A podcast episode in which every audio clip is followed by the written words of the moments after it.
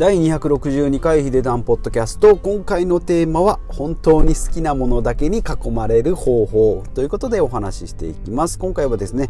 みんな大好き断捨離のテーマということで、えー、好きなものだけに囲まれる方法ということでですね、えー、お話ししていきたいなと思います。で、えー、3つポイントを先に言ってまいります。1つ目、え類似と比較してそぎ落とす。ちょっとややこしいですね、まあ、似たものと比較してそぎ落としていくってことですね。で2つ目えー、まあ、1回ちょっとなくすとかですねやめてみるっていうのがいいんじゃないかなと。2つ目1回なくす。1回やめてみるですね。で3つ目常に感謝するということでちょっとぼやっとした、えー、3つなんですけどもこちらでお話ししていきたいなと思います、まあ、断捨離の方法としてですね私私がよくおすすめする私も実践してよかったものっていうのが82の法則パレートの法則っていうことですね。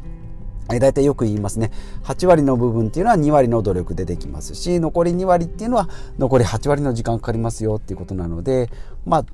適当にというかざっくりやっていけばですね大体のことはできますよ。8割ぐらいのことはできますよってことですね。で断捨離で言うと810ものがあったらですね8のものがいらないもの。2が普通の人はですね2を捨てて8で、えすっきりさせたねっていうふうにやるんですけども逆ですね10のうち2だけがですね、えー、必要なので残りの8を捨ててしまうということですね。まあ、捨てるのが目的じゃなしにそのより良い2っていうのをどれだけ見つけ出せるかより良い2を見つけるためにどれだけこう他のものをこう捨てて他のものにこう時間を取られないようにしていくかっていうことですねだからその2を選ぶのに全集中で集中力に邪魔するものもさらに排除していく。で、まあ、思考とかですね選択の邪魔を、えー、なくすっていうことを、えー、ポイントに断捨離まあ、よく断捨離とミニマリストっていうふうに、まあ、同じように捉えがちなんですけども私の中ではですね、まあ、ミニマリストっていうのは、まあ、あるある姿。そうある人の姿。今ある姿ですね。で断捨離っていうのはその過程ですね、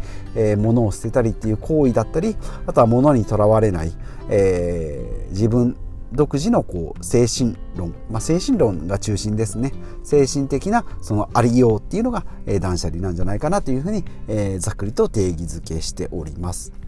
で、えーと、それでですねまあ、好きなものだけに囲まれてどういう生活にしていくかってことですね、まあ、具体的にいけば、まあ、物の部分でいけばもちろんクローゼットですね、まあ、服とか、まあ、何でしょう。物部屋のものですね。テレビもそうだし何だろう。靴靴とかもそうですしね。パソコンとかもそうだし、まあ、必要なものを必要なだけ、えー、取り入れていくとどんどんどんどん物は増えていきますので。あこれいるこれいるこれいると言っていくとですね部屋の、えー、スペースがどんどんどんどんなくなっていって、えー、あれどこ行ったかなとかあれまだあったかなというふうになってくるので本当に最小限で必要なものを必要なだけ必要な量、えー、揃えておく。で少し少ないぐらいがちょうどいい腹8分目っていうことがあるようにですね。服も食事も持ち物も、えー、少し足りないぐらいああちょっとあれないなっていうぐらいがちょうどいいのかなというふうに思います。雨が降るから雨雨傘とかですね置き傘とか雨がっぱとか靴とか長靴とかっていうとですねもう旅自体が楽しくなくなってしまいますので、まあ、雨が降ったら傘をそこその場で買えばいいやぐらいの感じでいけば意外となんとかなります。であと、〇〇用とか〇〇専用とかっていうのが、えー、結構邪魔だったりしますね。だから服とかでもよそ行きとかですね、普段着とか仕事着とか、まあ、もちろんパジャマで仕事に行くのはちょっとなかなか難しいんですけれども、まあ、部屋着とですね、えー、パジャマは同じようなもの、それから仕事着と、まあ、普段着おしゃれ着っていうのもですね結構その境界線を取っ払うと服も強要する部分が増えてくるので物も減ってくるんじゃないかなというふうに思います。で1つ目は物ですね。で2つ目は時間ですね。まあ時間ってことで、まあ、1日24時間ありますけれども、まあ、睡眠とか食事とかっていう、まあ、基本的なことをやっていくとですね残りの時間っていうのは仕事とかもしていけばですね残りの時間っていうのは1日23時間ぐらいのもんですのでその中にいかに自分のためになるものということで、まあ、良いものを習慣にしていくってことですね。筋トレとか睡眠とか学習とか読書っていうのは普段の生活の中に組み込んでいく、まあ、掃除とかですね、えー、洗濯とか自炊なんかもそうですけどもね。いいことはま習慣の中でもルーティン化する。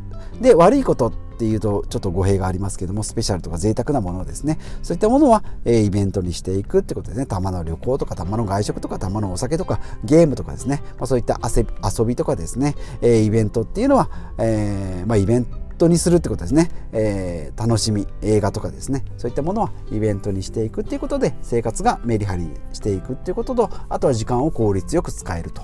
いうことですね。で3つ目人間関係ですね、まあ、自分を常にま高める環境に自分を置いと置いておくってことですね。でもちろん周囲の人と一緒に共存はしていかないといけないんですけども周りの人っていうのはですね自分の鏡だというふうに思えばですね他者への依存度も、えー、良い関係に保つことができる。あまりこう依存度が高くなってしまうとですねああ自分ってどういうふうに映ってるんだろうなとか何か変なこと思われてないだろうかとかっていうふうに気にしすぎるのもそうだし我が我がっていうふうに先走ってですね他の人なんか知らないよっていうふうになるのも、えー、結局自分にそういう仕返しが返ってきますのでそういうことがないようにっていうことですね。まあ嫌われる勇気の中にもありましたけれども他人の課題に入り込まないですね。例えば子供の勉強ができないとかですね。あの人が私のことはいいように思ってくれないっていうのも他者の課題であって自分の課題ではないので、まあ、自分がですねその相手にどういうふうに接していくかっていうことは自分自身で考えて行動していけばそれがよりよくより良い関係を築く、えー、手段になったりしますので、えー、自己育成に集中していく。他人の課題には入り込まないっていうところですね。嫌われる勇気だとかあとは、えーと、反応しない練習っていう、えー、本を読んでですねそういった精神的なところも、え、磨いていきたいなというふうに思いますので、まあ、もちろん本を読んでですね知識をつけてき、えー、たので今度は実際に行動していきましょうよということで、まあ、私の最終的に目指すところはですね部屋はシンプルにですねもう何もないぐらいがちょうどいい。ですね。掃除もさらっとできるような感じですね。もう引っ越しなんて明日にもできますよっていうぐらいな感じに部屋はシンプルに。それで食事はナチュラルに。自然食ですね、まあ、野菜だとかフルーツとかですね。そういったもの。まあ、もちろんプロテインみたいなものも、え、効率的には取ったりするんですけども、まあ、水だったりですね。あんまりこうケミカルな加工食品に頼ることなく、え、できればですね人参ポリポリするような感じのナチュラルな食事スタイル。それから習慣はしっかり積み上げるってことですね、まあ、いいことを習慣にして毎日の、え、ルーティンというのをしっかり決めてであとはそれ以外のスペシャルな時間というのはしっかり楽しむですね、え部屋はシンプルに食事はナチュラルに習慣は積み上げ、え他人は自分を映す鏡、えで人生は思い出作りってことですね。ゼロゼロウィズダイウィズゼロか。ダイウィズゼロで、えありましたけども、えもう資産ゼロで死ねということでですね。お金を貯めすぎてもですね結局使う時間とか使う労力っていうのは、えその時にしかないですよとか一瞬の、えー、楽しみ。その時しか味わえない体験っていうのは一瞬の体験。その時にしかできない体験っていうのはしっかりその時々に、えー、しっかりイベントとして、えー、自分の体験に変えていきましょうよということでこの5つですね